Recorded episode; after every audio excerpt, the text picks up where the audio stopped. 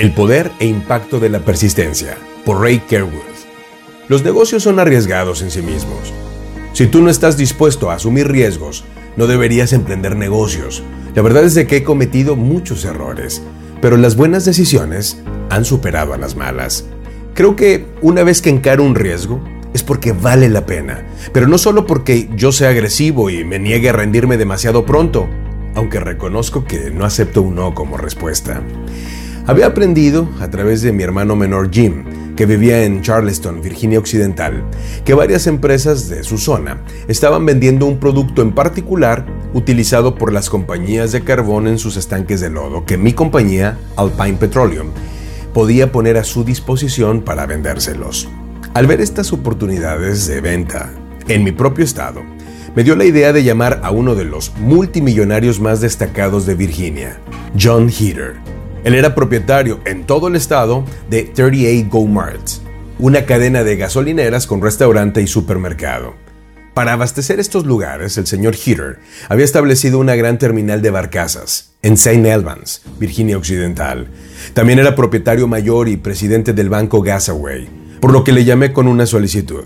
¿Estarías dispuesto a celebrar un contrato con mi empresa para el almacenamiento y transporte de gasolina y diésel?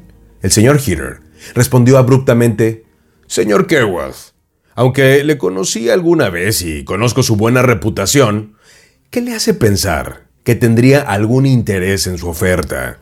Cuando ya rechacé la misma solicitud de Exxon y otras de las más grandes empresas petroleras del país. En lugar de dejarme amedrentar por su pregunta, decidí actuar como si fuera un buen amigo. John, tu oficina está en camino a Charleston. Solo necesito cinco minutos de tu tiempo. No, me dijo. Me negué a rendirme. John, tengo un enfoque que te prometo que encontrarás beneficioso. Te dije que no, insistió. En un tono cortés le dije, John, cinco minutos es todo lo que te pido. Finalmente, aunque con renuencia, estuvo de acuerdo. Y entonces me dijo, está bien, Ray, pero recuerda una cosa, serán solo cinco minutos y después de eso te vas. Cinco minutos fueron suficientes para firmar un acuerdo que condujo una asociación lucrativa de cuatro años. Si no hubiese sido yo persistente, tal vez hasta un poco agresivo, al pedirle a John Heater que considerase mi oferta, nada de esto habría sucedido.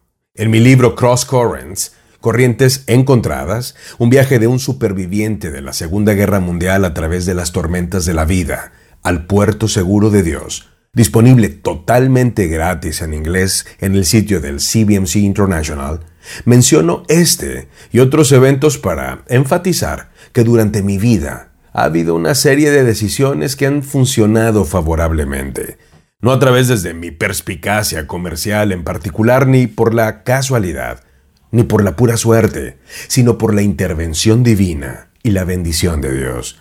Hay un conocido experto financiero en televisión, Dave Thomas, que siempre que se le pregunta ¿cómo te va?, él responde mejor de lo que merezco. Yo diría lo mismo. Mi vida y mi carrera profesional han sido mejores de lo que merezco, y alabo a mi Padre, a quien pertenece todo el crédito y toda la gloria. Maná de lunes es un servicio a la comunidad de negocios del Comité de Profesionales y Empresarios Cristianos. Contáctanos en www.cbmclatino.com. En España, contáctanos en 3-org.